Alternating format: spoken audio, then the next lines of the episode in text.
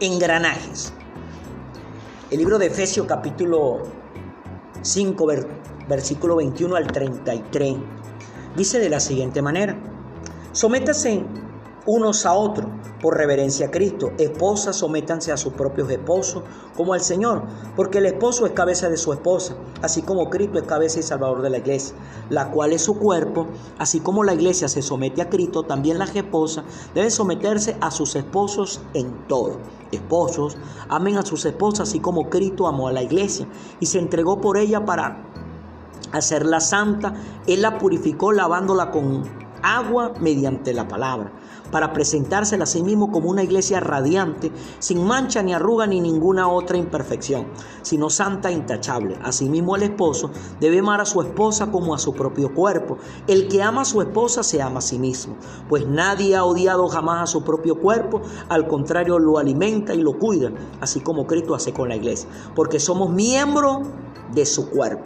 Por eso dejará el hombre a su padre y a su madre y se unirá a su esposa y los dos llegarán a ser un solo cuerpo. Esto es un misterio profundo. Yo me refiero a Cristo y a la iglesia. En todo caso, cada uno de ustedes ame también a su esposa como a sí mismo y que la esposa respete a su esposo. Amén. Aquí en el libro de Efesios, el apóstol Pablo nos está hablando sobre los papeles que deben cumplir cada, cada uno dentro de su hogar. Aquí en este caso, del capítulo 5, versículo 21 al 33, vemos lo que establece la palabra, dando dirección en cuanto al papel de la esposa y el papel del esposo. Entonces vemos que en el hogar se convierte como un engranaje. ¿Qué es un engranaje? Es un conjunto de los dientes de una máquina enlace o trabón de ideas, circunstancias o hechos. O sea que son unos dientes dentro de una máquina que hacen que esa máquina ruede para que pueda avanzar. Aquí vemos que nos habla del papel de las esposas. Dice que se deben someter, habla primero de los dos, someterse los unos a los otros con reverencia por a Cristo. La esposa es someterse a su propio a su esposo como al Señor, porque el esposo es la cabeza de su esposa. Aquí recalca que la cabeza en el hogar es el esposo, así como Cristo es cabeza y salvador de la iglesia. Dice que la iglesia se debe someter a Cristo, que así como la iglesia se somete a Cristo, las esposas se deben someter a sus esposos. Dice en todo. Pero inmediatamente entra y dice, los esposos amen lo recalca a sus esposas, así como Cristo amó a la iglesia y se entregó por ella.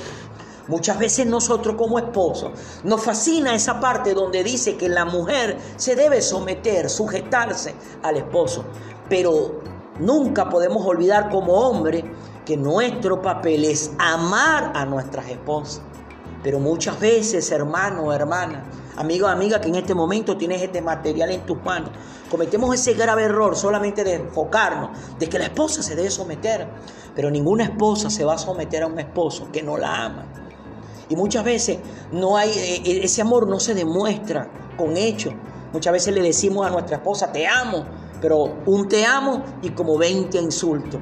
Entonces la mujer comienza a sentirse herida porque posiblemente tú nunca le has llegado a poner una mano encima a tu esposa físicamente, pero verbalmente cómo tú la golpeas con tu palabra. Y no es curioso que aquí dice que el esposo debe amar a su esposa, así como Cristo amó a la iglesia y se entregó por ella, para hacerla santa. El esposo hace a la esposa santa. Ahora, ¿cómo la hace santa? La purificó. ¿Cómo la purifica? Dice, lavándola con agua mediante la palabra. Cada palabra, hombre, que sale de tu boca, va a santificar o va a destruir a tu esposa. Va a purificar o va a poner inmunda a tu esposa. Va a, ponerla radiante o la va a poner fea. Tus palabras van a darle la hermosura a tu esposa. Pero ¿desde dónde? Desde su corazón. Porque tú a veces tienes bien bonita, hermosa por fuera, pero por dentro está destruida. ¿Por qué? Porque tú la has venido destruyendo con tu palabra. Cuando nosotros leemos Colosenses capítulo 3, versículo 17 en adelante, ahí también nos habla del papel del esposo y de la esposa. Pero cuando vamos a Primera de Pedro, capítulo 3, versículo 1 en adelante, ahí también nos habla el papel del esposo y la esposa. Y hay una parte que dice que nosotros como esposo, como hombre, debemos tratar a nuestra esposa como vaso frágil ¿Por qué razón recalca que el esposo debe tratar a la esposa como vaso frágil? Porque las mujeres son muy sensibles y la sensibilidad se encuentra en las palabras de su esposo para su vida. Entonces debemos nosotros como esposo ser la cabeza. Siempre me gusta recalcar que es peligroso en un hogar cuando la mujer ora más que el esposo. ¿Significa que la mujer no debe orar? No, no digo eso. Pero no puede la mujer orar más que el esposo. ¿Por qué? Porque el esposo es la cabeza del hogar. ¿Qué implica eso? Es el primero que debe buscar a Dios. ¿Por qué? Debe buscar a Dios para pedirle a Dios, Señor, dame sabiduría para tratar a mi esposa como tú me lo mandas. Y también dice en uno de esos versículos que el esposo debe tratar bien a la esposa para que las oraciones no tengan estorbo. Mire Dios cómo implica las cosas. Si tú tratas bien a tu esposa, yo hombre voy a escuchar tus oraciones. Pero si tú tratas mal a tu esposa, yo hombre, no voy a escuchar tus oraciones. Ahora te pregunto algo. Tú, varón, que tienes este material en tus manos, ¿será importante que tú y yo como hombres seamos escuchados por Dios en nuestras oraciones? Y mira cómo Dios lo recalca. Yo te voy a escuchar tus oraciones, pero de acuerdo a cómo tú estés tratando a tu esposa. Si tu esposa se, se siente herida, Dios no va a escuchar tus oraciones. Tú quieres que tu esposa se someta a ti, pero tu esposa se va a someter a ti es de acuerdo a cómo tú la tratas. Pero en ese mismo capítulo, en ese mismo libro de Efesios, pero capítulo 6, versículo 1 al 9, leemos ahora otro papel Dice, hijo, obedezcan al Señor a sus padres, porque esto es justo. Honra a tu padre y a tu madre, que es el primer mandamiento con promesa, para que te vaya bien y disfrute de su larga vida en la tierra. Y ustedes, padres, no hagan enojar a sus hijos, sino críenlos según la disciplina e instrucción del Señor. Mira esto. Primero Dios le habla a la esposa cuál es su papel. Luego Dios le habla al esposo cuál es su papel. Pero luego le habla a los hijos cuál es su papel. Y el papel de los hijos, el papel de la esposa es someterse al esposo. Pero el papel del esposo es amar a su esposa y amarla de tal manera que esté dispuesto a entregar su vida por ella. Pero el papel de los hijos es obedecer a los padres. Y dice, porque esto es justo, porque es justo que los hijos obedezcan a los padres, porque los padres le dieron la vida a los hijos. Y dice, honrenlo. Honra a tu padre y a tu madre, que es el primer mandamiento con promesa. Cuando los hijos honran a sus padres, les va bien en todo y vive muchos años para que te vaya bien, dice, y disfrute una larga vida sobre la tierra. Dos promesas que todos necesitamos, que nos vaya bien, pero vivir muchos años sobre esta tierra. Pero esa promesa se cumple es si tú como hijo honras a tu padre. Note que no dice que honres a tus padres si fueron buenos, si son cariñosos, si estuvieron presentes, si te dieron todo lo que tú necesitabas. La Biblia no dice eso. Dice, honra a tu padre y a tu madre. ¿Quién es tu padre y quién es tu madre? Tu padre el que te engendró. Tu madre fue la que te trajo a este mundo en su vientre. Pero hoy en día, hermano, ¿cómo vemos cómo se ha tergiversado esa, esa, esa, esa, posición de padre? Inclusive en el mundo se dice, padre no es el que engendra, sino el que cría. Madre no es la que da luz, sino la que cría. Pero en la Biblia no dice eso. En la Biblia el padre es el que te engendró y en la Biblia la madre es la que te dio a luz, la que te trajo en su vientre para este mundo. Y tu papel como hijo, como hija, es honrarlo. Pregúntate por un momento esto. Tú que tienes este material en tus manos, ¿por qué razón te está yendo mal? En la finanza. ¿Por qué razón te está yendo mal en la salud? ¿Por qué razón te está yendo mal en las cosas que quieres lograr y alcanzar? La razón por la cual te ha estado yendo mal es porque ha dejado de honrar a tu padre y a tu madre. Y tal vez en este momento tú estarás, pensando, pero es que ¿cómo voy a honrar a ese hombre si me abandonó? ¿Cómo yo voy a honrar a esa mujer si me abandonó? ¿Cómo voy a honrar a ese hombre y a esa mujer si nunca me dieron un abrazo? Si nunca me dieron ni un interior o una pantaleta que ponerme, dirías tú. Pero es que la Biblia no dice eso. Tú debes honrarlos simple y llanamente porque son tus padres. Y el papel tuyo como hijo como hija, es honrar a ese hombre y a esa mujer que te dieron la vida. Eso si tú quieres que te vaya bien. Eso si tú quieres vivir muchos años sobre esta tierra. Si tú y yo en este momento tomamos un periódico, si tú y yo en este momento vemos un noticiero sobre la delincuencia, si tú te pones a ver, vas a ver un gran detalle de que la gran mayoría de jóvenes son los que están muriendo, perdiendo su vida en este momento. Y cuando tú indagas un poco más, te vas a llegar a dar de cuenta que la razón es porque han deshonrado a ese hombre, a esa mujer que le dieron la vida sobre esta tierra. Por eso es que Dios dice, Dios te dio la vida, pero Dios usó a tu papá y a tu mamá. Y no importa el trato que ellos te hayan dado, tú debes honrarlo si tú quieres que te vaya bien. Pero mire como dice, y a ustedes padres, no hagan enojar a sus hijos. Me ha llamado la atención esta parte. Que los padres no hagamos enojar a los hijos. Pero es que los hijos son los que viven haciéndonos enojar a nosotros. Sobre todo cuando se portan de una manera incorrecta. Cuando no hacen las cosas que le pedimos. Nosotros vivimos enojados. Pero la Biblia dice que no debemos hacerlos enojar. Sino críenlos según la disciplina e instrucción del Señor. Amigo, amiga, ¿cuándo tú has escuchado a Dios gritándote a ti para que hagas las cosas? Nunca. Entonces, si Dios no te ha gritado a ti para que hagas las cosas, tú no le debes gritar a tus hijos para que hagan las cosas. Debes sentarte, hablar, conversar con ellos, criarlo según la disciplina e instrucción del Señor. ¿Cuál es la disciplina y, la instrucción del Señor? El amor, la tolerancia, la misericordia. Ese amor, esa tolerancia, esa misericordia, cada día Dios nos la da a nosotros. Pero nosotros debemos aprender a dársela a sus hijos, a nuestros hijos. Eso es lo que Dios está pidiendo. Pero luego en el versículo 5 empieza a hablar de los esclavos y empieza a hablar de los amos. Cuando se refiere aquí de esclavos, implica empleado y cuando habla aquí de amo implica jefe. Ahora mira esto. Las personas con las que más nosotros nos relacionamos a diario son con las de nuestro hogar, nuestra casa, nuestra familia, nuestra pareja y nuestros hijos, pero con las personas con las cuales trabajamos, nuestros empleados o nuestro jefe. Pero en el versículo 10 de ese capítulo 6 del libro de Efesios, comienza a detallar la armadura de Dios, empieza a hablar del conflicto espiritual, de esos seres espirituales que se llaman principados, potestades, gobernadores de las tinieblas, huestes espirituales de maldad, y habla de que hay una armadura que nosotros debemos colocárnoslas para poder enfrentarnos, confrontarnos contra esos espíritus inmundos que quieren venir a destruir el propósito de Dios para el ser humano.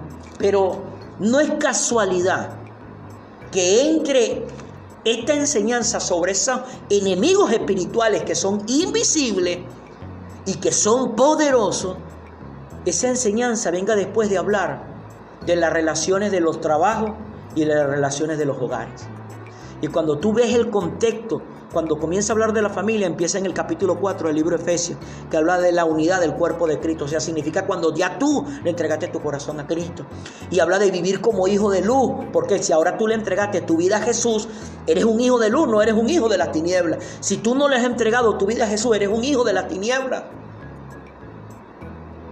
Pero inmediatamente empieza a hablar del papel del esposo y de la esposa que le ha entregado su vida a Jesús. Tal vez en este momento, hermano, hermana, tú estés atravesando un conflicto dentro de tu hogar y estés a punto del, del quiebre de tu relación, del divorcio con tu pareja, porque no se entienden, porque ya no se comprenden, porque ya supuestamente no se aman. Pero si tú te pones a revisar estos pasajes que acabamos de compartir y empiezas a ver que entonces tú no estabas cumpliendo la función que te, que te manda la palabra, ahí es donde está el error de por qué se quebró tu relación. Si tú ya le entregaste tu corazón a Jesús, tú no puedes llevar tu vida como a ti te parezca. Ahora debes llevar tu vida como lo manda su palabra para que te vaya bien.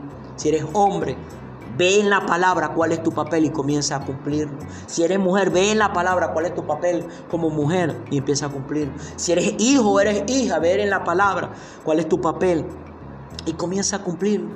Pero ahora te quiero hablar a ti, amigo, que todavía no le has entregado tu corazón a Jesús. Y estás a punto de un divorcio. Ya estás que firmas los papeles para la separación, la ruptura de tu relación con tu pareja. Tú quieres que esa relación vuelva a renacer, tú quieres que esa relación se salve, no lo vas a poder hacer si Dios no te ayuda, si Jesús no entra a tu vida. Porque para poder cumplir ese papel como hombre necesitamos la ayuda de Dios. Para poder cumplir ese papel como mujer necesitamos la ayuda de Dios. Para poder cumplir ese papel como hijos necesitamos la ayuda de Dios. Para cumplir ese papel como padres necesitamos la ayuda de Dios. Para cumplir ese papel como empleado, necesitamos la ayuda de Dios. Para cumplir ese papel como jefe, necesitamos la ayuda de Dios. Sabiendo que desde la tiniebla se levantan seres espirituales que vienen a destruir el engranaje dentro de nuestros hogares, el engranaje dentro de nuestro trabajo. Cuando ese engranaje se echa a perder, la empresa no sigue funcionando, el hogar no sigue funcionando.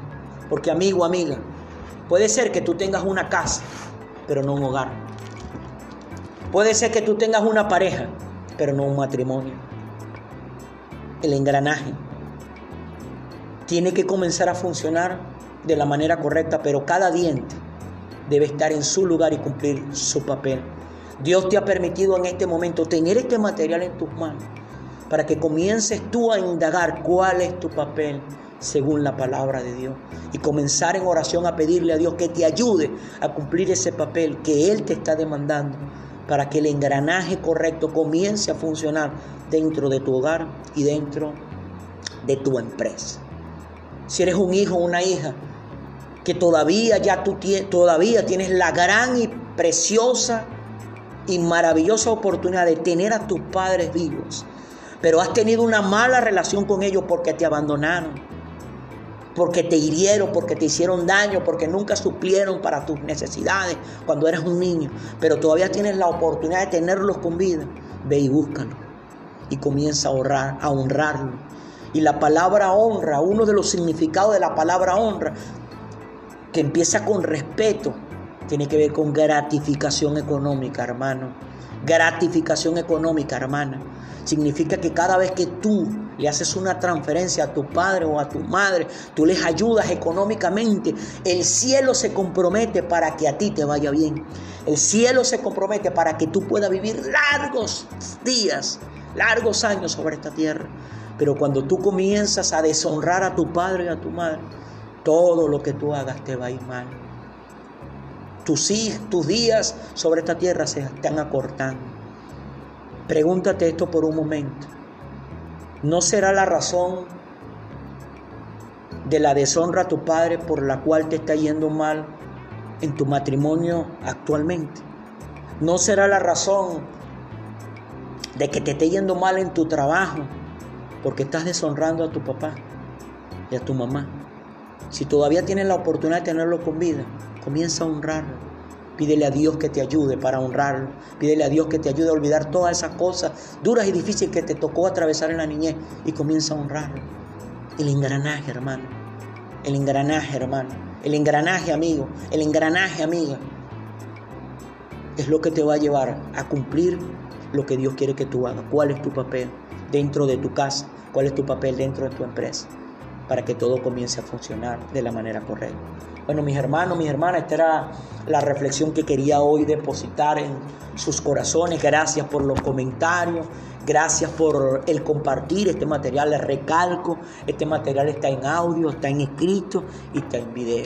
Muchísimas gracias. Recuerden algo, Dios es grande y poderoso y Él ayuda a todo aquel que le pide ayuda. Amén. Dios me le bendiga, Dios me le guarde.